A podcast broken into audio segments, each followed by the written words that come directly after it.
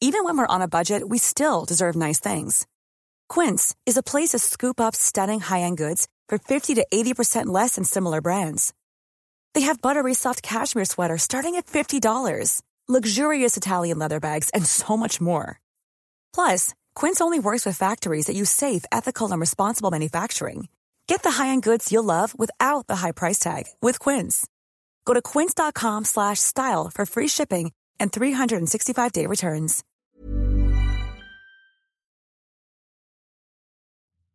Medio de estas merecidas vacaciones, seguimos fieles a tu episodio semanal de Kenso. Así que durante los meses de julio y agosto vas a disfrutar de la escuela de verano gracias a los patrones de Kenso Círculo. Nueve capítulos donde reseñaremos los libros clave de la efectividad personal. Y si tú también quieres apoyarnos para que el podcast siga adelante, únete a Kenso Círculo. Como miembro de Kenso Círculo, recibirás cada mes una reseña de los mejores libros de productividad, accederás de manera anticipada y sin publicidad a los episodios del podcast, recibirás un descuento en nuestros cursos online, concursos y lo más importante, nuestra eterna gratitud. Te esperamos en kenso.es barra círculo y disfruta de la reseña de esta semana.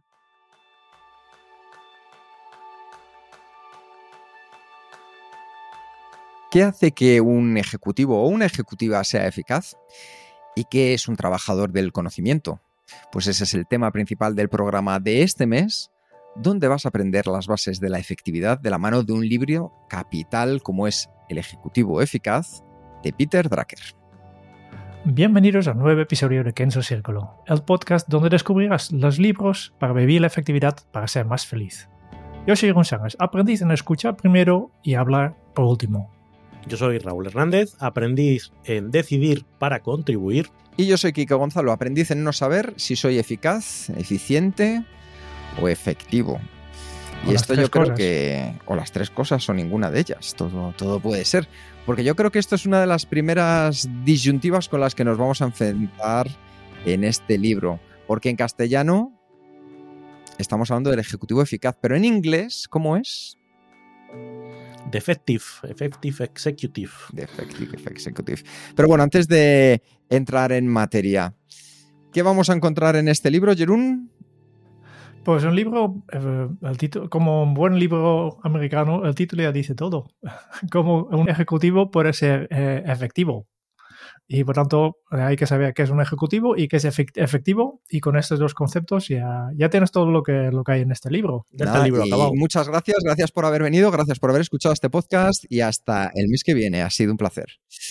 Bueno, va- va- vamos a ir un poco, vamos a ir un poco más lejos porque me gustaría hacer un poco de spoiler y decir que esto es como aquellas películas en blanco y negro que a lo mejor las ves a día de hoy y, dices, bueno, esto pues no es tan impactante como a mí me parece, pero si nos ponemos en el, en el contexto de 1966, cuando fue escrito, me imagino toda una revolución al respecto, porque muchos de los términos, muchos de los conceptos que están en este libro están muy presentes. Y yo creo que para aquellas personas que os guste saber cómo poder ser más efectiva, cómo poder dirigir equipos, cómo hacer planes y tener unas prioridades que al final se lleven a cabo, este episodio os va a resultar realmente interesante. Antes que nada, ¿quién es un señor del que hemos oído hablar tanto como Peter Drucker? Un gran fuente de, de citas en Internet, ¿eh? de los memes. ¿no? Padre del, del management moderno, dicen, ¿no? Que es una persona que nació en Europa, en Alemania, o no en Viena. Es, austriaco de, nacimiento, pero ha estudiado en Londres, ha estado en, Alemania y muchos años en Estados Unidos, donde estaba trabajando como consultor para las grandes empresas allí. Y una de sus grandes obras que ya publicó en el año 37 del siglo pasado, obviamente, que era el Concept of the Corporation, es un estudio un poco de cómo funciona la empresa General Motors, con unas grandes empresas en Estados Unidos, ¿no? Y desde entonces, pues ha, ha continuado pues esto, su trabajo como, como consultor, como consejero, además vinculado mucho al, a diferentes universidades, ¿no? Y, y ha publicado un montón de libros, no solo esto que hablamos hoy, hay, hay muchos más. Y todos estos son obras que, que ya son de referencia para todos, ¿no? Igual que en, el, en la iglesia existen los padres de la iglesia de cuyas obras luego eso se genera un montón de, información a posteriori y, todos regurgitamos eh, esas enseñanzas teológicas, también en este caso sucede lo mismo. Dentro del mundo del management hay una serie de autores, y Drucker es claramente uno de ellos, que establece las bases de una serie de conceptos que luego veremos como cuando hablemos de ellos dirás, pero esto me suena que lo habéis hablado en libros más modernos, en libros del último año, de los últimos tres años. Es que son conceptos muy esenciales que se han mantenido de manera estable y que siguen teniendo relevancia, incluso cuando hablamos de 60 años o, de 50 años después. Claro, pues, pues, para, nombrar algunas cosas, ¿no? Lo que hoy en día llamamos la gestión por objetivos que ya está bien incorporar, pues unas cosas que ya ha definido, ¿no? O la descentralización de organizaciones, la privatización, el desarrollo de sociedad de información, eh, el concepto ya lo mencionado antes, el trabajador conocimiento viene de él, todo lo que es la efectividad. Él es el primero que ha dejado de hablar de productividad y empezado a hablar de, efectividad, ¿no? La gestión del cambio, que es otro ámbito en el que ha trabajado muchísimo y ha dejado cuando te dedicas a eso dices, ostras, este tío eh, sabe de lo que habla, no, no es un teórico, es un señor que ha trabajado en muchas organizaciones, que ha visto cosas que funcionan, cosas que no funcionan y, lo que cuenta y lo que transmite tiene mucho que ver con, ese impacto real en organizaciones. Y ya para, avanzar, ¿no? Este libro ya tiene más de 50 años y Claro, no lo había leído todavía, no había leído ninguno de los libros, sí que artículos, pero libros no. Y cuando propuso este libro, y pensaba, a ver cómo va, porque es un libro tan viejo, a veces queda un poco Sí, fuera, fuera, antiguo. fuera de, fuera de, ¿cómo es? Anacrónico. Queda un poquito fuera de. Pero no, ya adelanto, adelanto que, se, ha, aguantado bastante bien. ¿eh? Es, lo que sí que lo que dice aquí, que es que hay cosas que, que tal vez ahora ya, ya no suene porque hemos escuchado tantas veces, pero él todavía lo explica en una forma bastante moderna, yo creo. Sí, sí, es como esos, esas películas de Hitchcock que todavía te mantienen y las ves reflejadas en películas modernas y entiendes de dónde vienen, pues yo creo que es un gran libro del que decir de aquí ha partido mucho de todo el tema de management y demás. Yo creo que una de las cosas importantes de, de este libro es alguna serie de conceptos porque se van a, aparecen bastante. Entonces, para hacer una referencia concreta, el primero de ellos es qué significa ser trabajador del conocimiento. Para aquellos que nos estáis escuchando, yo creo que el ejemplo más sencillo es, si os cuento que mi abuelo lo que hacía era trabajar en una industria y ponía tornillos. Entonces tenía que poner 2.000 tornillos al día. Daba igual cómo lo hiciera o de qué manera hiciera, al final su trabajo era algo más físico, más rutinario, y iba a hacer lo mismo hoy, mañana, el mes que viene, dentro de un año, a no ser que le promovieran, y entonces a lo mejor pasaba de poner tornillos a poner tuercas. de una manera capataz de la gente que ponía tornillos. Pero en el fondo seguían siendo trabajos muy lineales, muy marcados por un input y un output, y donde criterios como la productividad entendida por la velocidad a la que hacías las cosas o los estándares de calidad al que hacías las cosas tenía mucha importancia, era todo lo relacionado con esa visión de, científica de la, de la productividad que puede venir del taylorismo, de, la industria. Y al final lo que plantea Drucker es, hasta hace no demasiado tiempo, sobre todo si tenemos en cuenta la perspectiva suya, la gran mayoría de la población vivía en ese tipo de trabajos. Eh, y no había tantos, tanta necesidad de ejecutivos, como ahora veremos que los define, eh, que tienen trabajos que no están regidos por las mismas reglas. Claro, nos hemos enfrentado en las últimas décadas a un cambio tan grande en el ámbito profesional que hace que ahora haya mucha más gente que nuestros trabajos tienen mucho más que ver con ese trabajo del ejecutivo que con ese trabajo del abuelo de Quique. Ya no estamos sometidos a que tenemos que hacer un procedimiento y de lo que se trata es de hacerlo cada vez más rápido y con mayores estándares de calidad y nuestra vida consiste en hacer eso durante todo el tiempo, sino que nos enfrentamos a entornos donde nuestro trabajo consiste, como dice Dracker, en pensar y en decidir y en ejecutar. Como dice, el ejecutivo ejecuta. Me ha encantado eso. Al final hay que, claro, el sustantivo, ¿eh? Sí, sí, aquí hay. Así como lo de eficaz, efectivo, eficiente, nos podemos volver un poco locos. En ejecutivo eh, es mucho más claro.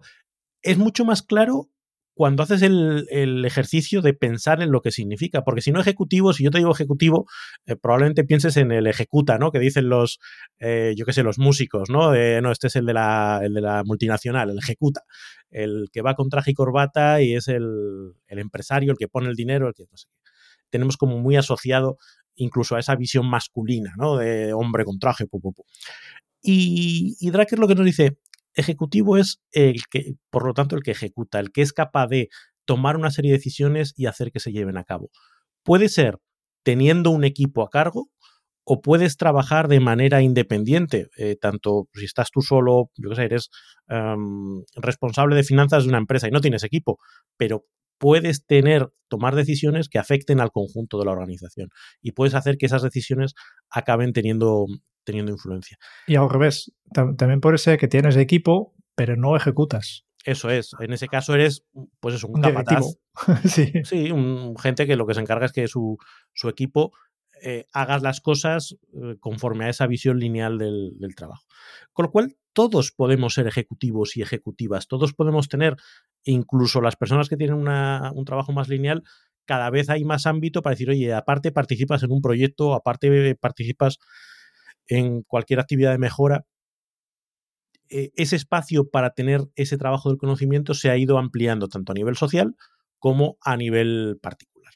Y de ahí deriva la necesidad de aprender a ser efectivo. Pues te dice, al final, esa efectividad eh, es, eh, es del ámbito del ejecutivo. El trabajador que está en una, en una fábrica no necesita ser efectivo, lo que necesita ser es eficiente.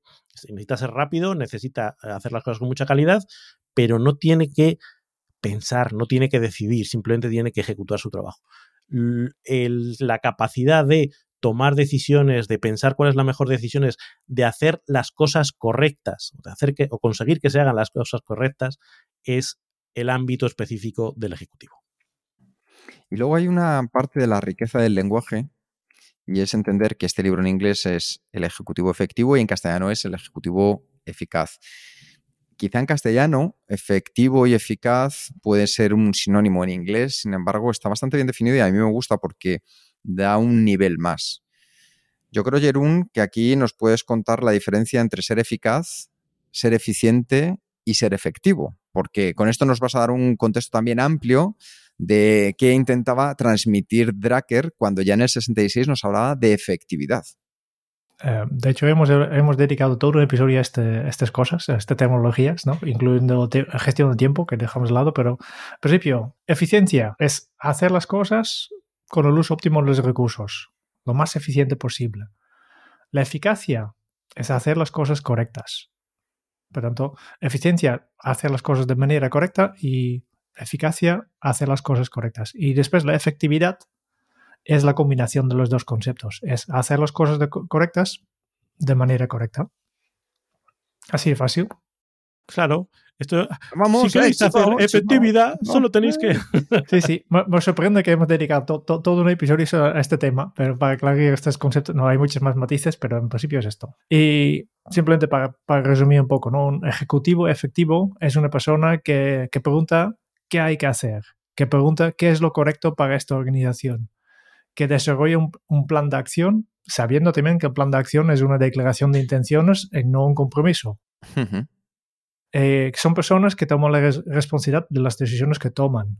Por tanto, revisan estas decisiones de forma periódica. Son personas que se enfocan en oportunidades en lugar de problemas. Son personas proactivas, ¿eh? porque saben que solucionar un problema evita daños, pero aprovechar las oportunidades es lo que da resultados. A mí me parece muy relevante lo que estábamos comentando, Jerón, porque con estos dos términos encima de la mesa, el ser efectivas, efectivos y el ser trabajadores del conocimiento, podemos ir más allá y enfocar este capítulo. A lo mejor hay personas que nos escucháis, que no tenéis equipos o que no trabajáis, pero también lo podemos enfocar a un nivel personal. Es decir, cómo nosotros podemos sacar lo mejor de nosotros mismos siendo efectivos. Con lo cual, pensad para aquellos que os abra esa vía, que puede ser un enfoque también favorecedor de lo que va a ser la reseña de este libro con el que ya hemos comenzado. Peter Drucker, compañeros, nos habla de, cinco hábitos de cinco hábitos que nos ayudan a convertirnos en esas personas efectivas, en esos ejecutivos efectivos. Yo creo que podemos, si os parece bien, ir pasando por ellos.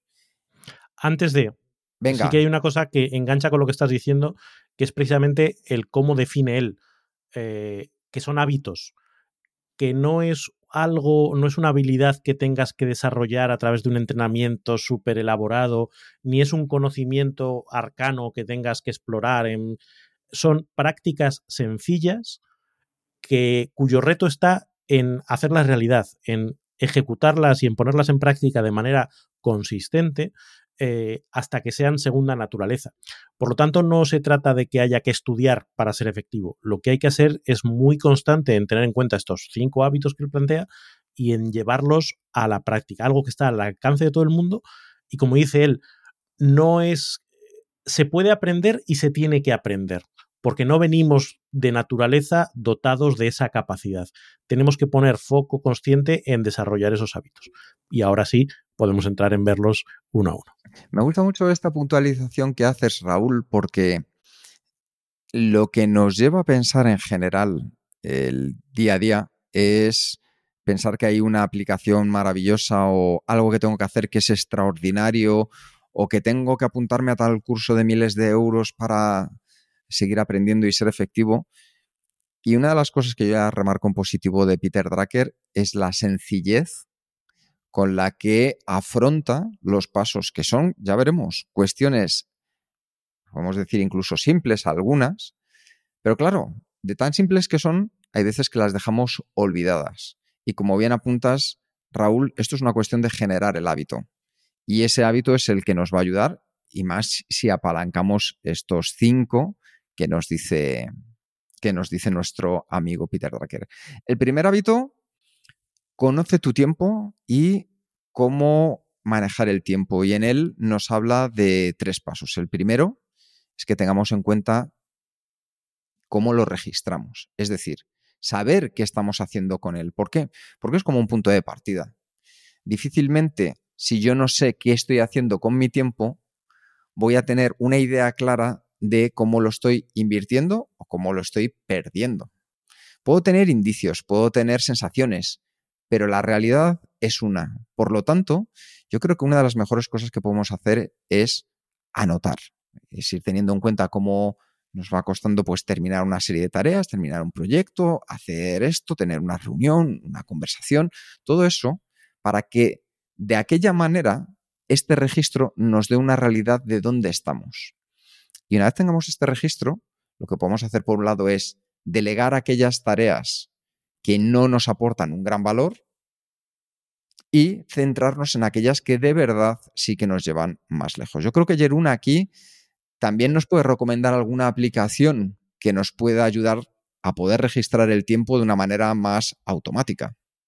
Vale, la, aplicación que Peter recomienda se llama Asistente. Eh, obviamente no, no es la aplicación que todo el mundo tiene en mano, pero eh, Peter dice, bueno, pues este, esta registración de, este registrar tiempo no hace falta que tú lo haces tú. También puedes pagar a alguien que te sigue todo el día y te apunte lo que, lo que estás haciendo, ¿no?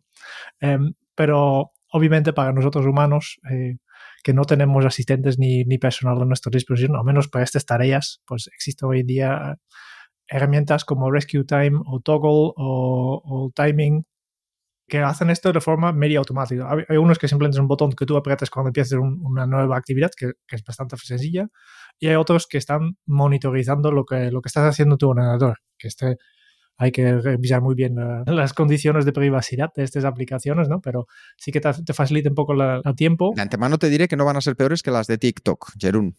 No, no, no, no, no, no. No, esto no.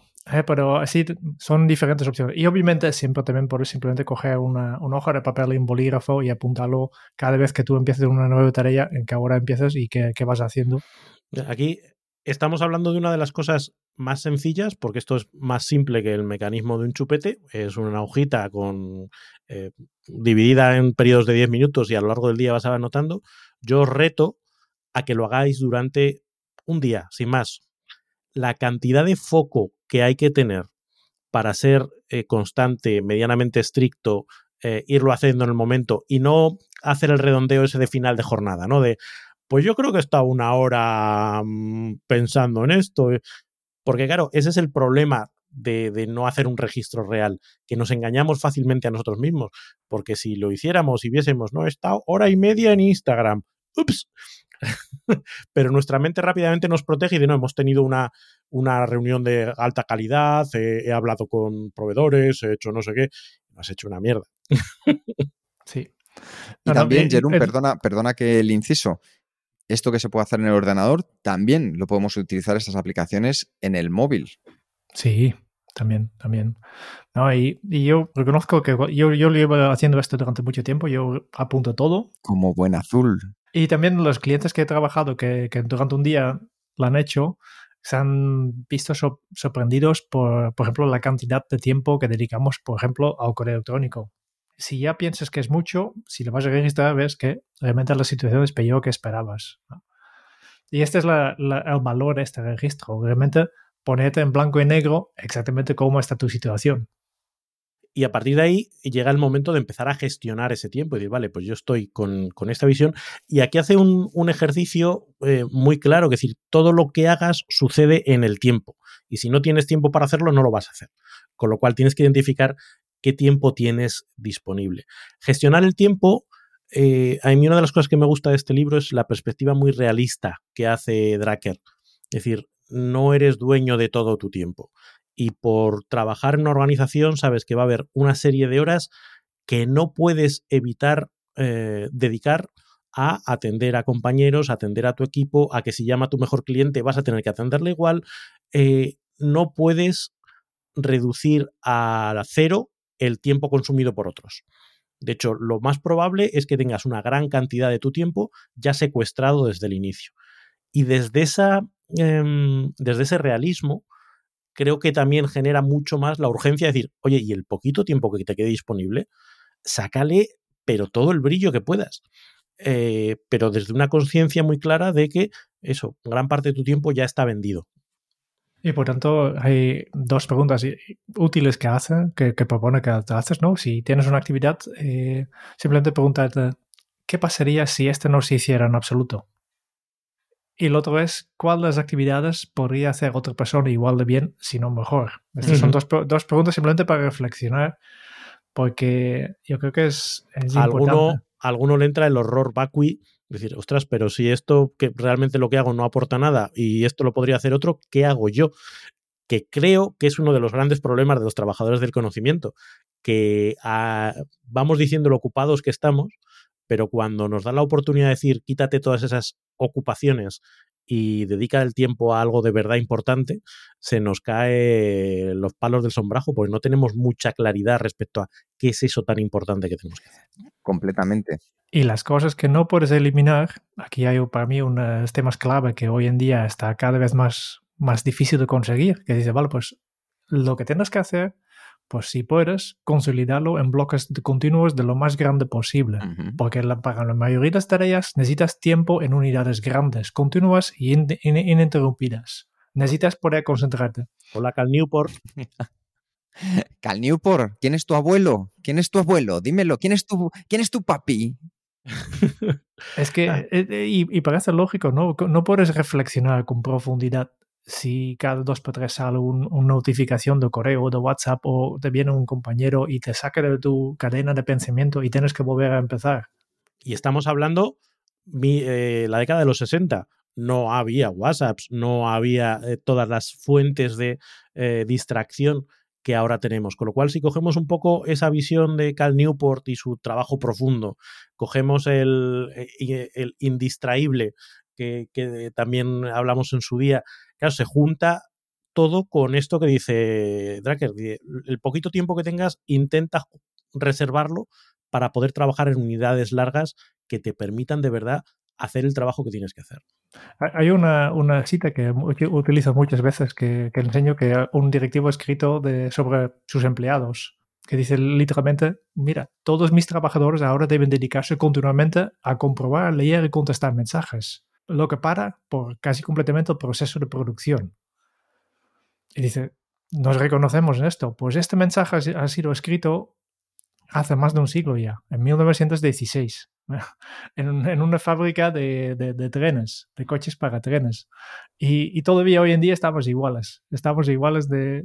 No tenemos estos momentos de, concentración para hacer el trabajo. Y al final el ejecutivo lo que tiene que hacer es ejecutar.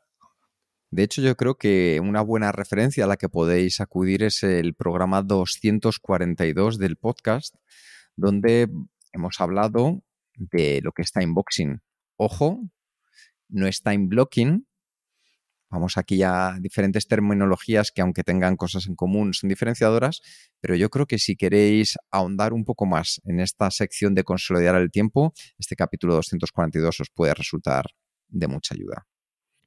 Pasamos al segundo hábito. Vamos a por ello.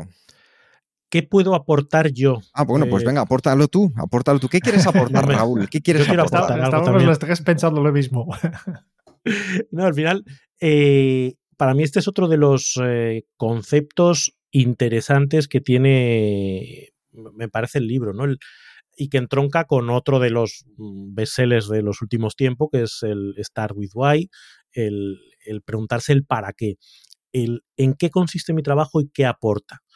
El darnos cuenta de que eh, si el trabajo de un ejecutivo merece la pena, lo merece en la medida en que está contribuyendo a que la organización pasen cosas diferentes.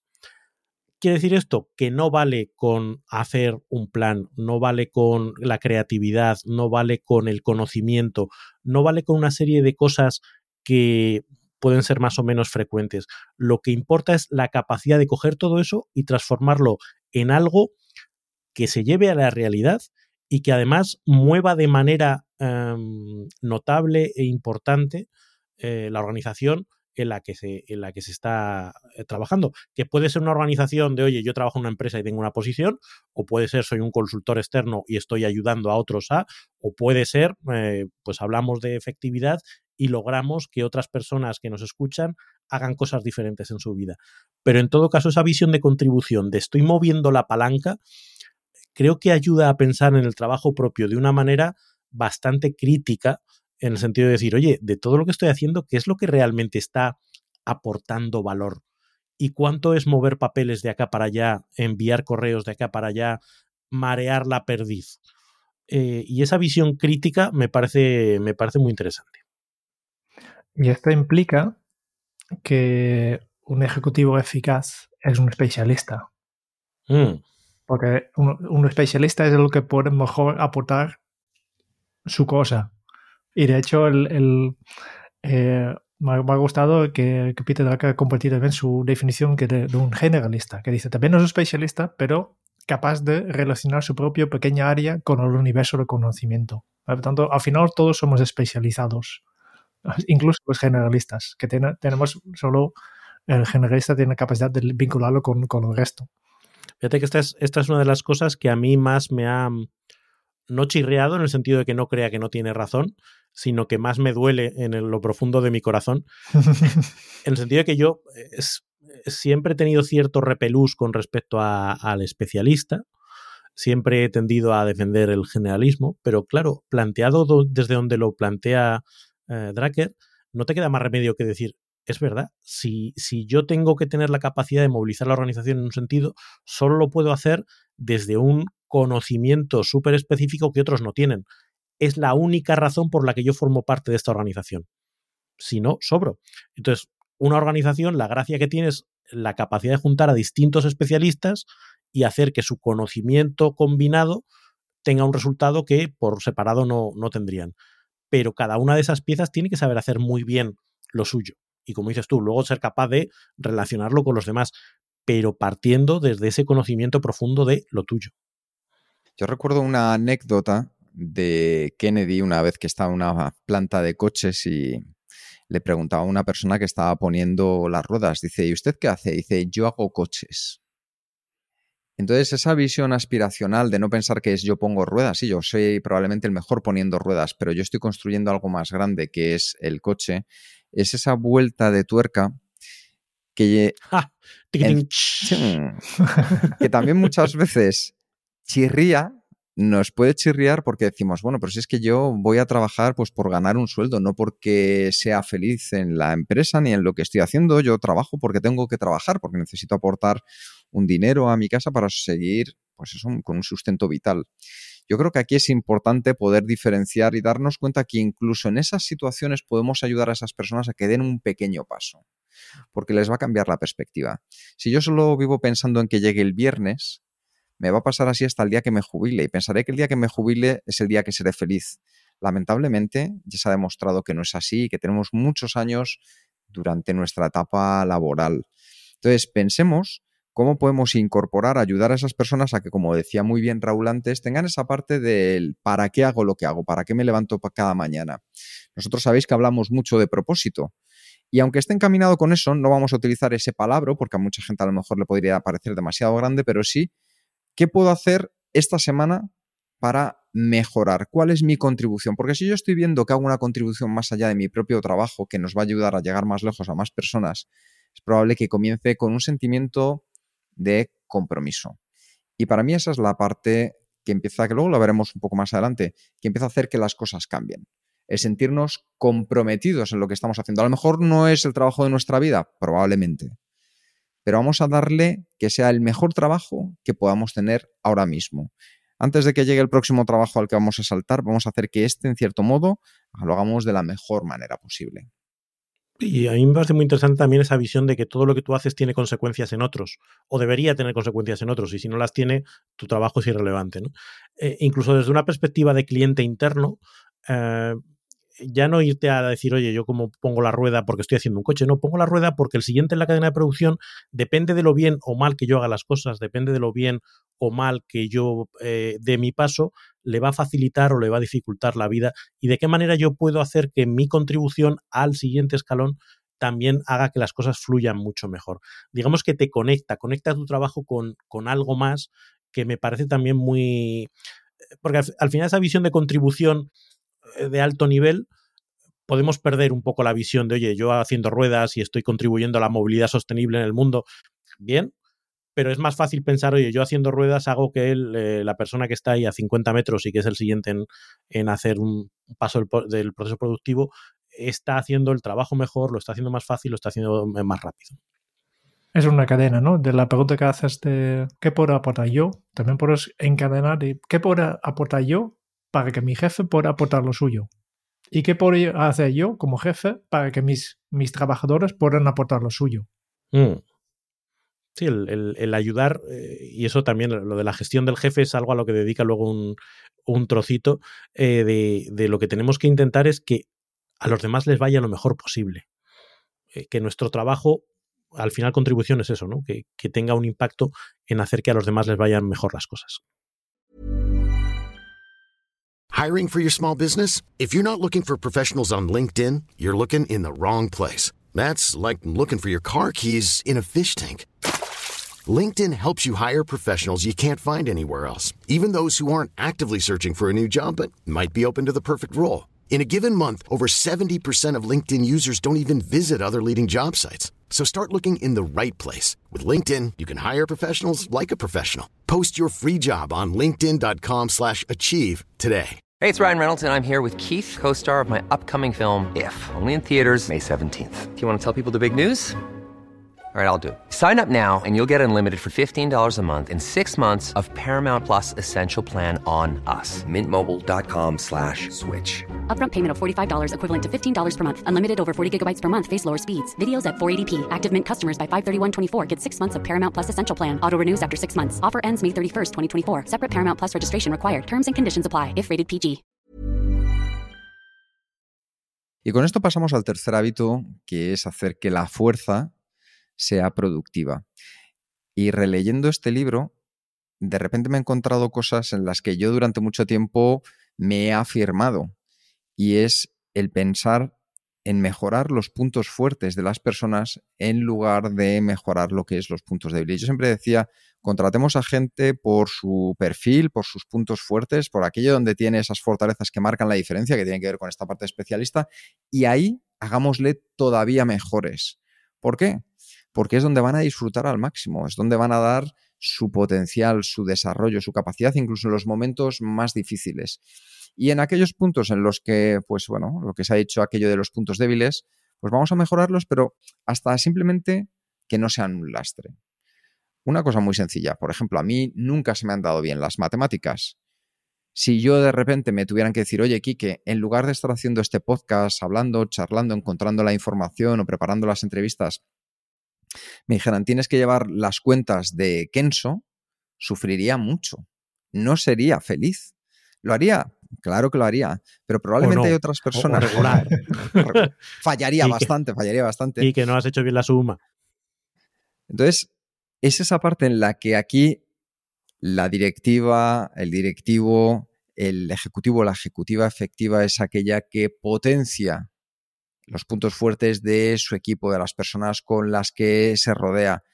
Y además está dispuesta a que esa persona sea incluso mejor que ella misma. Yo creo que a mí una de las cosas que más feliz me hace a nivel personal es pensar que mi pareja es mejor que yo y que puedo hacer que sea mejor que yo. O que estoy rodeado con compañeros que son mejores que yo en diferentes aspectos. No, es, no, hablaba de vosotros dos, ¿eh? O sea, eso, eso no. Pero creo que es una sensación muy bonita cuando lo ves desde ese punto de la humildad, esa frase de ir a hombros de gigantes, porque te van a llevar a lugares a los que tú probablemente no llegarías. Entonces, haz que la fuerza sea una fuerza productiva. Aquí hay, hay un tema que también da que pensar y en alguna de las anécdotas que que él cuenta, eh, pues te llevan a pensar en eso, ¿no? En esa visión, de nuevo conecto con el realismo que tiene este, este libro. La idea de que, oye, no vas a encontrar genios que destaquen en todo y que sean un excelente comercial y sean una excelente persona y sea una persona capaz de hacerte los PowerPoints perfectos y además tenga un conocimiento profundo de contabilidad y además estas ofertas de trabajo que parece que piden eh, un perfil imposible de cumplir.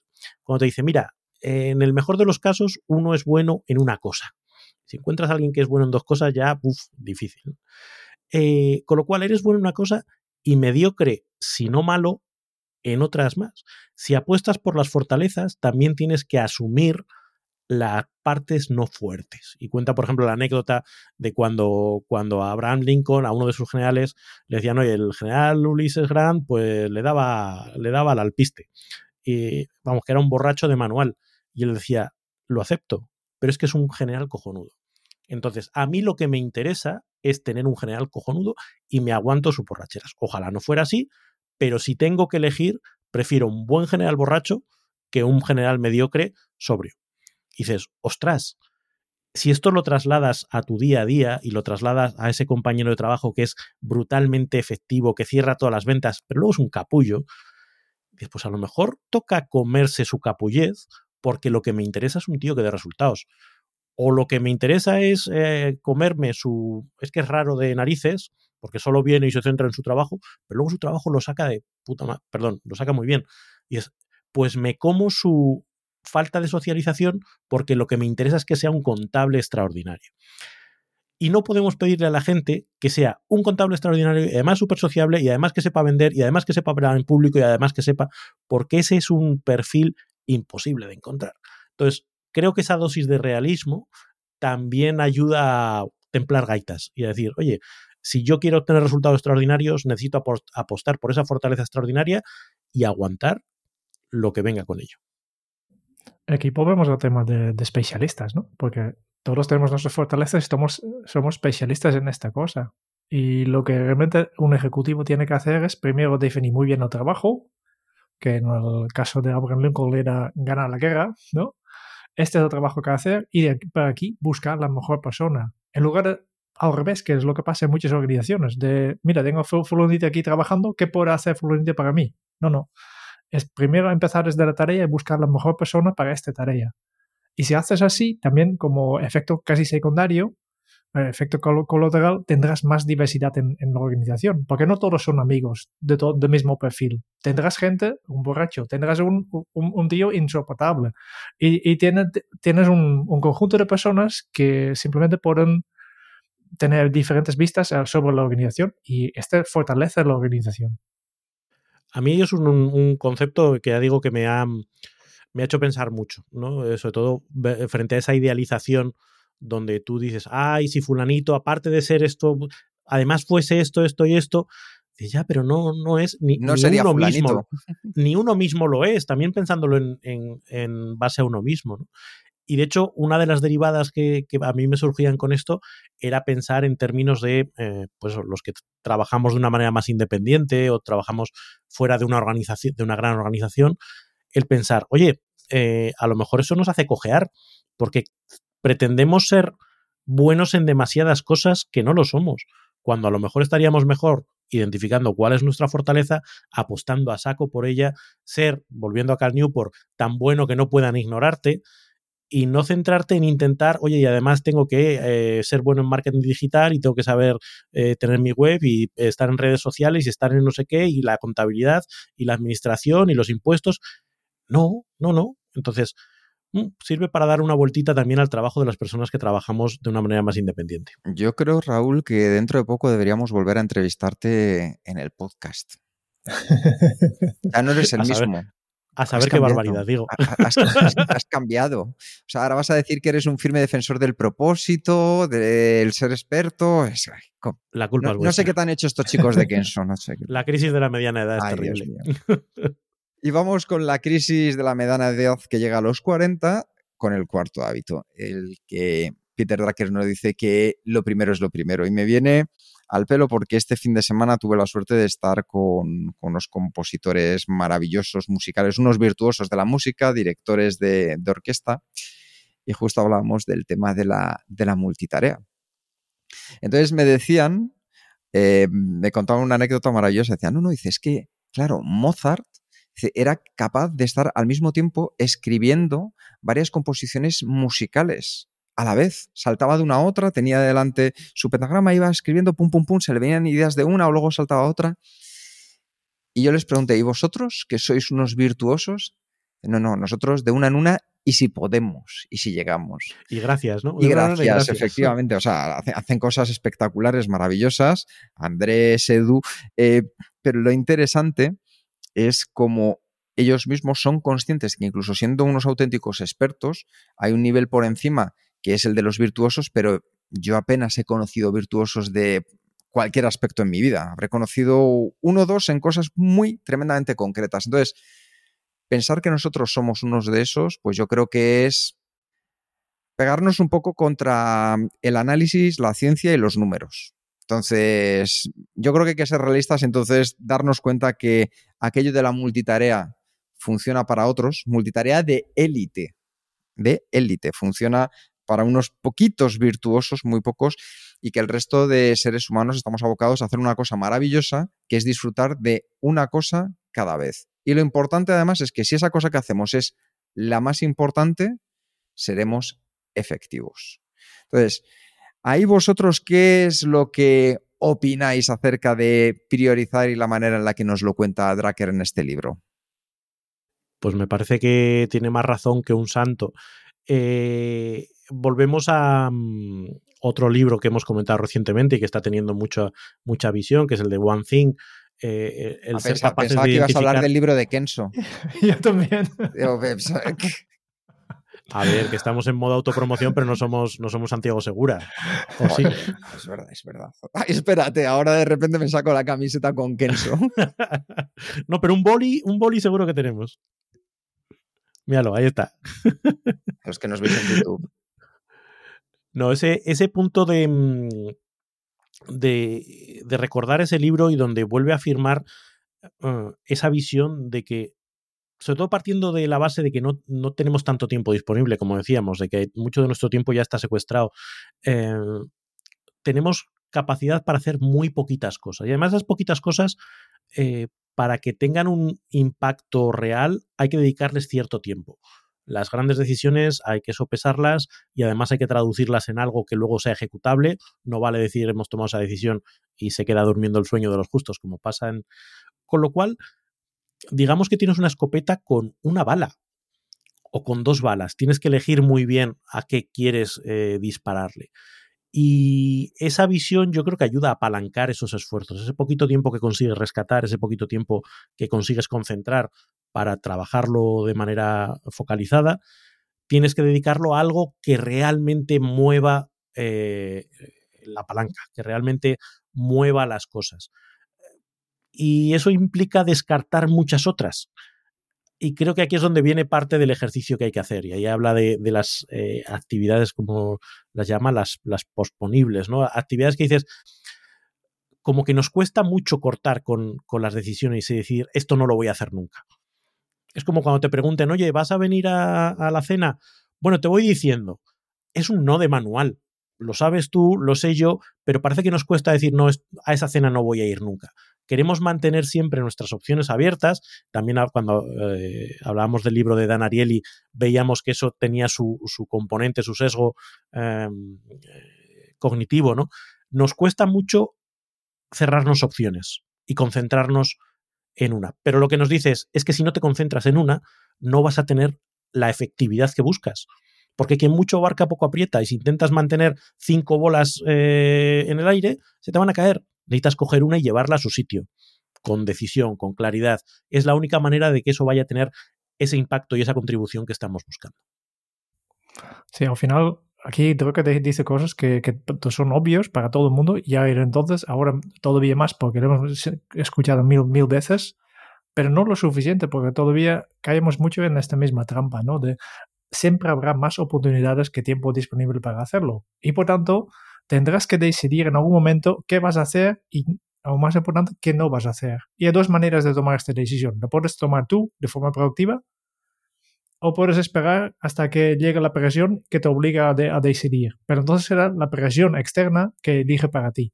Esto llamamos hoy en día urgencias. Y la mayoría de urgencias simplemente son cosas que podríamos haber dicho antes que no o, haber sacado antes para evitar este, esta urgencia, ¿no?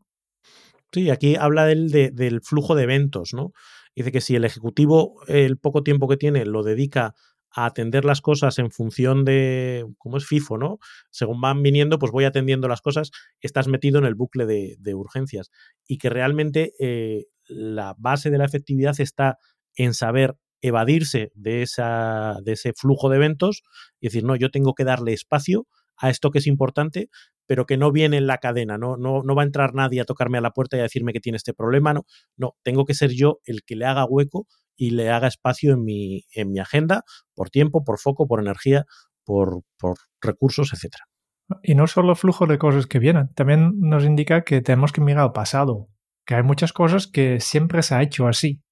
Y por tanto hay que vigilar lo que hoy en día llamamos el coste hundido, ¿no? De, de vale, ya hemos invertido tanto tiempo en este proyecto, pues continuamos, no paga nada. ¿eh? Si, es, si es una cosa pasado y es improductivo, hay que eliminarlo. Tenemos que podar frecuentemente las cosas que tenemos entre nuestras manos. El hecho que siempre hemos hecho así o siempre ha funcionado así, no quiere decir que hay que mantenerlo, hay que podar.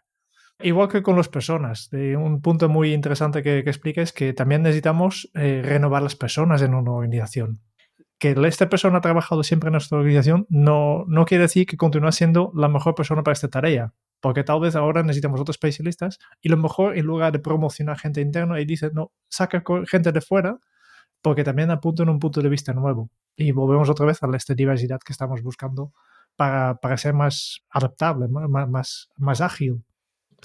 Hay un concepto que a mí me gusta mucho que lo utiliza que es habla del coraje, de elegir prioridades con coraje y, plantea una serie em, de, de, disyuntivas. ¿no? Dice, apostar por el futuro y no por el pasado, apostar por la oportunidad y no por el problema, apostar por tu dirección y no ser el seguidor de otros, apostar por hacer la diferencia frente a jugar a lo seguro. Yo creo que esa visión de em, el ejecutivo atreviéndose y siendo coherente con, esa, con ese atrevimiento, creo que es lo que puede llegar a marcar la diferencia. Y luego a lo mejor sales corneado, pero la única posibilidad que tienes de triunfar es con ese coraje. Si no, lo que vas a hacer es, o bien en tu trabajo individual, o bien en tu aportación a la organización, ser mediocre, ser que conseguiste nada, que, que no nos hundiéramos, pero no he tenido una contribución significativa. Y esa apuesta, ese, ese ir con valentía por las cosas, creo que es un, para mí uno de los grandes aprendizajes, uno de los grandes mensajes. Y con esto llegamos al quinto hábito, que enlazamos con esta parte que comentaba Raúl, que es el de tomar decisiones, porque para Peter Drucker había dos tipos de decisiones. Las típicas, que es normalmente las que nos podemos encontrar más a menudo y que estas se solucionan desde el pasado, es decir, qué ha funcionado antes, qué va a funcionar ahora. ¿Por qué? Porque son retos a los que nos podemos enfrentar cada día, cada semana o cada mes, no es algo que sea distinto. Eso sí, donde vamos a marcar la diferencia no es en esas, en esas decisiones típicas, sino en aquellas que son excepcionales. Y para responder a aquellas que son excepcionales debemos de mirar más en el futuro, en romper barreras, en saber hacia dónde nos queremos dirigir. ¿Por qué? Porque la mayoría de esas decisiones excepcionales nadie las tomó con anterioridad. Pensemos, por ejemplo, vamos a poner un caso drástico, pero para que lo podamos entender todo el mundo. Hace tres años, con el coronavirus, no nos hayamos enfrentado a una pandemia mundial en un momento moderno, por así decirlo. Con lo cual, las decisiones no valía con mirar qué se hizo, por ejemplo, con la peste, sino que había que tomar una serie de decisiones nuevas de manera excepcional, que es algo atípico. Y ahí es donde necesitamos que las personas sean capaces de romper moldes, de no guiarse por todo lo preestablecido, de aquellas cosas que las hemos probado, que nos pueden funcionar para las decisiones típicas, aquí hay que dejarlas de lado y saber muy bien distinguir cuándo son un tipo de situaciones u otras. ¿Por qué? Porque a nuestro cerebro le encanta hacer pasar por situaciones excepcionales decisiones de lo más cotidianas. Y así nos justificamos luego cuando muchas veces llegamos a casa. ¿Qué has hecho?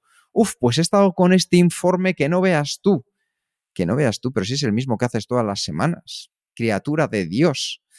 Entonces, tengamos en cuenta que esa toma de decisiones tenemos las que son típicas y aquellas que son excepcionales. Él dice eh, que el ejecutivo efectivo eh, no necesita hacer muchas decisiones.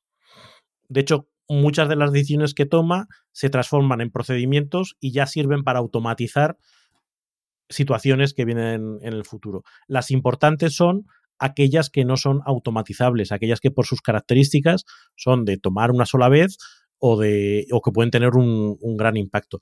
Pero tiene que concentrarse en, como bien dices, no caer en considerar excepcional lo que no es excepcional en absoluto. Si no es excepcional, se tiene que gestionar de una manera eh, pues con heurísticos, ¿no? Con un procedimiento, mira, cada vez que pase esto, eh, vamos a actuar siempre así. Y no vamos a tener que estar debatiendo o volviendo a analizar algo que ya hemos analizado otras veces, si es que la decisión va a ser muy parecida. Sí, señor, efectivamente, eso es una de las cosas más importantes que debemos de tener en cuenta. Otro, el criterio de relevancia, es decir, que tomes decisiones al final dependen de la validez de un juicio y normalmente nuestros juicios ¿qué diréis? ¿Que son más subjetivos o objetivos? ¿Vosotros qué opináis? Subjetivos, subjetivos. Ahora que he leído el libro, he cambiado de opinión. Ahora, ¿verdad? Ahora cuando nos hacemos conscientes. Eso está muy bien, Jerón, porque en cierto modo nosotros incluso que nos dedicamos a ello, nos ayuda a refrescar este criterio que muchas veces llevamos como creencia y poder ayudarnos a priorizar es tener en cuenta cuál es el criterio de relevancia en situaciones que vivimos la mayoría de las personas y que además, si la vemos en otra persona, somos capaces de discernirla de inmediato. No sé si a vosotros os ha pasado o no. Es decir, os vienen con un problema y tienes muy claro cuál es la solución. Ahora, ese problema es tuyo y ya te cuesta más darte a ti el consejo. Siempre es mucho más fácil aconsejar que aplicarse el cuento. De hecho, tenemos nuestro refrán, consejos vendo que para mí no tengo, eh, pues tal cual. No, eh, también yo creo que, aquí hace un alegato em, en favor de la complejidad, en el sentido de que, oye, las decisiones que se solucionarían poniendo en un cuadrante eh, ventajas y oportunidades y asignando una cantidad de puntos a cada cosa, no son decisiones, es una cuestión de calcular, no es tan difícil hacer eso. El problema es que las grandes decisiones, las decisiones que son naturales de la persona ejecutiva, eh, tienen grises y tienen cosas buenas y cosas malas y no hay una solución evidentemente buena. Entre fumar y salir a correr, todos sabemos que mm, es mejor salir a correr, o no, porque a lo mejor te lesionas, o...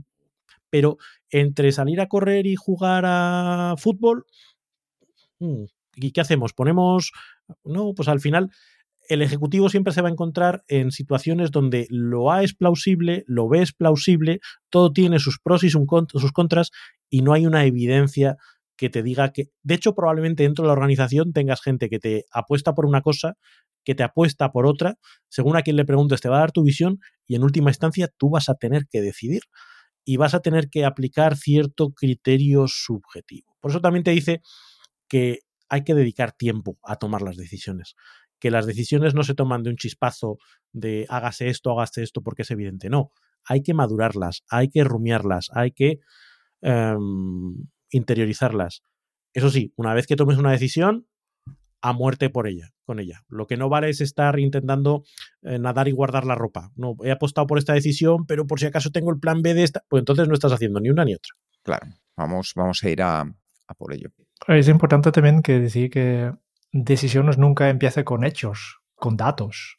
Que hoy, hoy en día está muy de moda ¿no? Eh, la gestión por, por datos. Primero medimos todo y a partir de entonces decidimos, pero para las grandes decisiones no hay datos, no hay hechos, simplemente hay una opinión. Y estas son, los, son las decisiones más importantes. ¿Qué, qué vamos a hacer en el futuro? Eh, ¿qué, ¿qué, producto nuevo vamos a lanzar? Pues no hay datos, hay una opinión. Yo creo que esto va bien. Y por tanto, el ejecutivo, eh, ejecutivo efectivo tiene que fomentar opiniones, tiene que dejar que su gente opinen de, de, la forma más diversa posible, pero eso sí, insistir que luego también diseñen un experimento para validar la opinión. Este es, eh, hoy en día llamamos esto el método Lean, ¿no?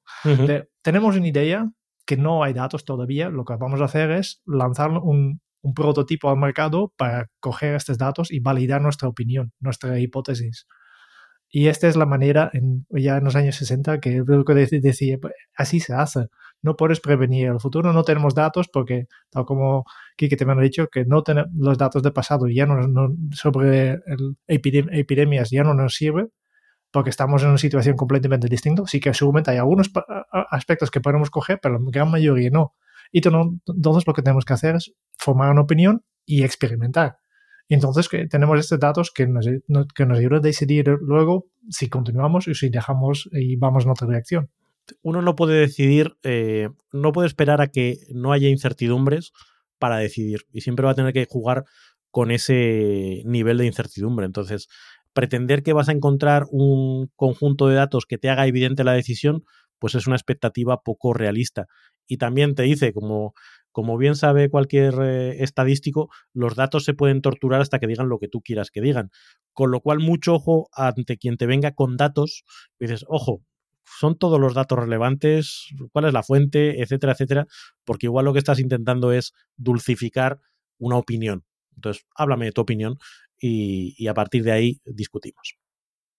Pues con esto llegamos al final del capítulo, al final del libro, con un breve resumen de aquellos puntos que pueden resultarte más interesantes. Hemos visto que al final los ejecutivos eficaces, efectivos, establecen prioridades, hacen planes, asumen responsabilidades, se comunican, buscan oportunidades, celebran reuniones productivas, contribuyen a sus organizaciones y son valientes, valientes para tomar decisiones y para saber qué sí hacer y qué dejar para otro momento o incluso qué no hacer. Y tener en cuenta una cosa que yo creo que es muy relevante y es que el estar en una posición de dirección muchas veces ya va en contra de la propia eficacia, como veíamos al principio, porque mucho del tiempo ya está secuestrado, como hablábamos, en reuniones, en actos, en cosas en las que ya directamente tienes una hipoteca diaria, que el tiempo ya no es tuyo. Sin embargo, lo que sí que podemos hacer es aprender qué hábitos nos pueden llevar a ser más efectivos. Esos cinco hábitos, el primero ha sido el de controlar tu tiempo y entender cómo lo utilizas, saber desde dónde partes para partir de entonces defenderlo y dedicarlo en aquellas cosas que te ayuden a avanzar, las que no, delegar. El segundo hábito es centrarnos en lo que podemos aportar a nuestra organización, esa parte de propósito, el cómo sumas tú al ente global de tu empresa o al ente global de tu pareja o de tu familia o de tu círculo de amigos. El tercer hábito es tener en cuenta cómo puedes sacar lo mejor de tus puntos fuertes y los de tu empresa, porque de esa manera se potencian los resultados que vamos a obtener. El cuarto hábito es saber priorizar los objetivos Y una vez que los hayamos priorizado, recordar que no somos Mozart, pero sí somos personas excepcionales que podemos trabajar muy rápido y muy bien y con calidad si vamos uno por uno. Y el quinto y último es que tengamos una toma de decisiones, como estábamos viendo hace un momento, que nos ayude a saber hacia dónde ir y hacia dónde no. Y hacerlo además siempre tomar decisiones para avanzar. Así que si piensas en tu familia, en tu pareja, en tus amigos, en tu trabajo, en tus compañeros de equipo, en esas personas con las que colaboras, ya te habrás dado cuenta que de ti depende una gran parte para que todos ellos sean más eficaces. Jerún, sí. estilo y valoración del señor Peter Drucker. Estilo, pues yo me, ha encantado este estilo. Yo esperaba algo más, más clásico, ¿no? Sabiendo que es un libro de hace 50 años, que me esperaba más, pero es entretenido, hay muchos ejemplos fáciles de seguir, eso sí, muchos grandes empresarios y, generales, eh, grandes políticos, Tal vez le hecho menos un poco, lo mencionado en principio, el ejecutivo puede ser cualquier persona, pero después el resto del libro se dedica mucho a, los ejecutivos clásicos, ¿no? los directivos de grandes empresas. Y, falta a veces un poco este, esta traducción a, las personas más abajo en las, en, las entidades. ¿no? Fácil de leer, eh, varias cosas que me han hecho reflexionar, que en principio de conceptos realmente novedosos, ya hemos visto, hay muchos no, pero después de, manera en que, que lo dice, pues me hace reflexionar, ¿no? Y hemos mencionado varios. Eh, a la conclusión incluso hay dos que, me han hecho explotar la cabeza, ¿no? Que, que yo creo que son súper importantes, ¿no? El primero es que no se puede enseñar la efectividad. La efectividad solo puede ser aprendido. ¿eh? Por tanto, yo no puedo obligar a nadie a ser más productivo, a, más efectivo. No, este, y, y nosotros en Kenzo ya tenemos esto en mente porque siempre cuando vamos a una empresa para, para impartir un taller, siempre insistimos mucho que la asistencia debe ser voluntario. Porque alguien que está obligado, que, que nos ha pasado alguna vez, que habrá asistentes que los han obligado a, a formar el curso, no van a tener este, nada en este, este taller, porque después hay que ponerse en las manos a la obra. Y si ya vas en contra tu, tu voluntad a un, a un taller, pues esto no sirve para nada, ¿no? Y también el, el otro que, que salí en la conclusión es que la efectividad es el primer paso es la, la, base para luego poder aprender otros hábitos, otras habilidades y otros conocimientos. Pero es una piedra angular. Y con estas dos, dos, claves yo creo que me queda pues esto, muy buena impresión de este libro, muy buena impresión en, en todo lo que explica y especialmente pensando en que este ha sido escrito hace más de 50 años. Por tanto, para mí un cuatro y medio. Pues voy yo. Eh, yo diría que los libros de Peter Drucker son auténticas piezas clave en la cultura empresarial a nivel mundial. Y este, desde luego, diría que es el eje vertebral de, todos. Es curioso cómo releyendo este libro, si en lugar de Peter Drucker hubiera sido Drucker Peter y lo hubiera escrito en 2022, hubiéramos dicho, qué clarividencia tiene esta persona. Y como bien apuntaba Jerún, estamos en 1966 cuando se escribe. Entonces, el poner en contexto situaciones tan claves que a día de hoy siguen pendientes, me parece que es algo fundamental. Me gusta mucho el estilo porque, aparte de ser accionable, Peter Drucker demuestra que una gran parte de todo lo que hacemos depende de nosotros mismos. Entonces podemos jugar a buscar excusas o, como decimos siempre, a encontrar razones. Y yo creo que es una cuestión de hábito un libro que se lee fácil, un libro que lo tendría como cabecera, un libro al que yo le voy a poner un 4,75. yo os voy, a, bajar la media. Que estáis, estáis de un generoso. A, mí eh, coincido con vosotros en que me parece un libro eh, muy relevante, muy, eh, muy bien escrito. Sí que es verdad que hay cosas, no, sabe, no sabría deciros cuáles, pero sí que hay veces que dices, uy, se, se percibe viejuno, quizás sea el, tipo de ejemplos que se utiliza, o por ejemplo, la visión em, centrada en el hombre, ¿no? Siempre es el ejecutivo. O sea, estas cosas que ahora, con las que ahora se procura tener un poquito más de sensibilidad y de cuidado, pues aquí brilla por su ausencia. Eh, huele a puro en, algún momento, huele a, eh, a Baron Dandy. Y incluso referencias, ¿no? El Señor no ha querido que las personas seamos no sé qué cosas que ahora, pues en este, en este tiempo, como que chirrían un poquito. pero sí, creo que, está bien, bien elaborado. Creo que a veces tiende a, al tratado en, en, algunas ocasiones. No, no es plumbeo, pero sí que comparado con, con, la visión del storytelling que ahora tenemos, que ahora todo tiene que ser historietas y no sé qué, también hay momentos en los que se pone un poquito farragosete y, entra en, en detalles. Ah, pero aún así, creo que, que hay un montón de, de, reflexiones muy interesantes, además planteadas que si te lo llevas a tu terreno y dices, uh, esta es de. Esta va contra la línea de flotación, ¿no? Te hace, como decía Jerún, pensar mucho y, darle vueltas a, algunas cositas. A mí hay algo que me hace uh, pesimista en el sentido de que, oye, si hace 50 años un señor ya estaba diciendo cosas tan obvias y seguimos tan metidos en las mismas problemas, uff, eh, a lo mejor es que estamos hablando de un problema intrínsecamente humano y que no es tan fácil de, de aplicar, pero también puedo verlo por el lado optimista y no buscar excusas, sino buscar razones. Y como dice Quique, depende mucho de la voluntad individual.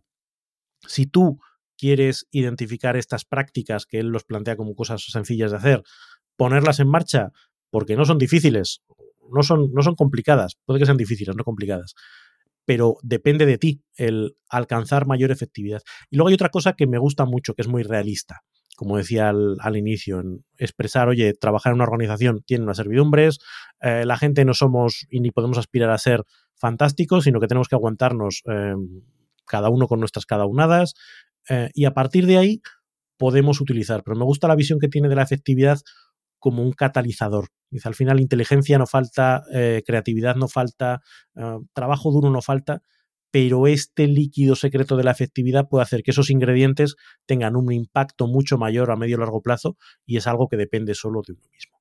Por lo tanto, 4.25. Yo pensaba, digo, digo, no sé si le va a dar un 3 o un 5. Estaba ya ahí, ya no, no, lo sabía, no lo sabía. Me he quedado, me he quedado ahí un poquito. Bien, bien, bien. me, parece un libro, un libro que merece la pena porque uno encuentra trazas de cosas que ahora se leen muchísimo y que tienen muchísima presencia. Y dices, pero si no hay nada nuevo bajo el sol, si está todo ya contado. Vale, esto ya hemos dicho después de leer las meditaciones de Marco Aurelio. ¿eh? Correctísimo. Bueno, Raúl, ¿y qué libro vamos a leer durante este mes para reseñar en el próximo capítulo? Pues eh, venga, voy a, voy a hacer una apuesta. Tenía varias eh, opciones, uno de ellos que ya había leído, con lo cual me iba a facilitar la vida, pero no, voy a, voy a lanzar eh, uno que he visto que está teniendo relevancia últimamente y que la gente habla, habla de él, que se llama Finish, de Jonakuf, y que te plantea eh, la tesis de que, oye, todos somos muy buenos iniciando cosas, todos somos muy buenos planeando, pero luego nos cuesta llevar hasta el final eh, las, eh, las acciones que queremos llevar. Y esa visión de la persistencia, de la constancia, de qué hacer para que efectivamente nuestros proyectos, vinculándolo con Dracker, sean reales y no se queden en ensoñaciones o en buenas intenciones, me parece que es algo que puede ayudar a mucha gente, empezando por mí mismo, que pecamos de, ese pecado. Pues vamos a por ello. Sí, que no vale de los finlandesos. ¿Eh? El finish no vale de, de los finlandesos, ¿no? No, no, espero que no, porque si no, o sea, si veis que os ponéis con la lectura y habla mucho de Helsinki, es echamos el problema. Cuando empiece ahí... este trocito. Fenomenal. Esperamos que, como cada capítulo os haya sido de utilidad, agradeceros a los patrones, que hay que decirlo, somos más que nunca.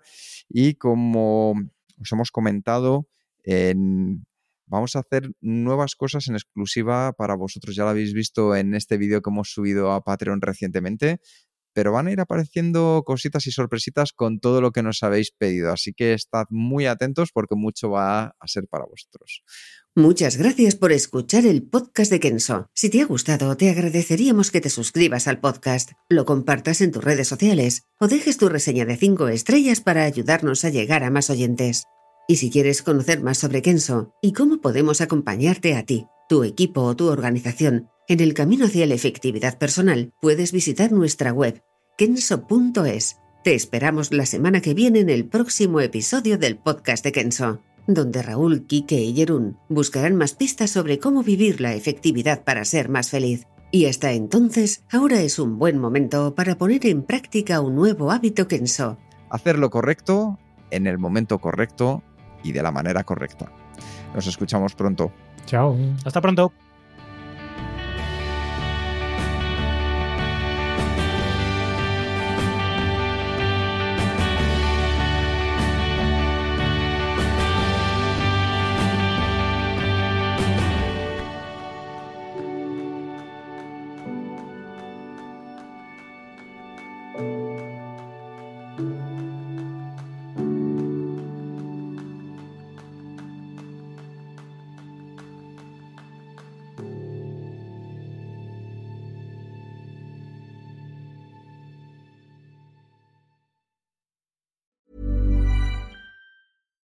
It's Paige DeSorbo from Giggly Squad. High quality fashion without the price tag. Say hello to Quince.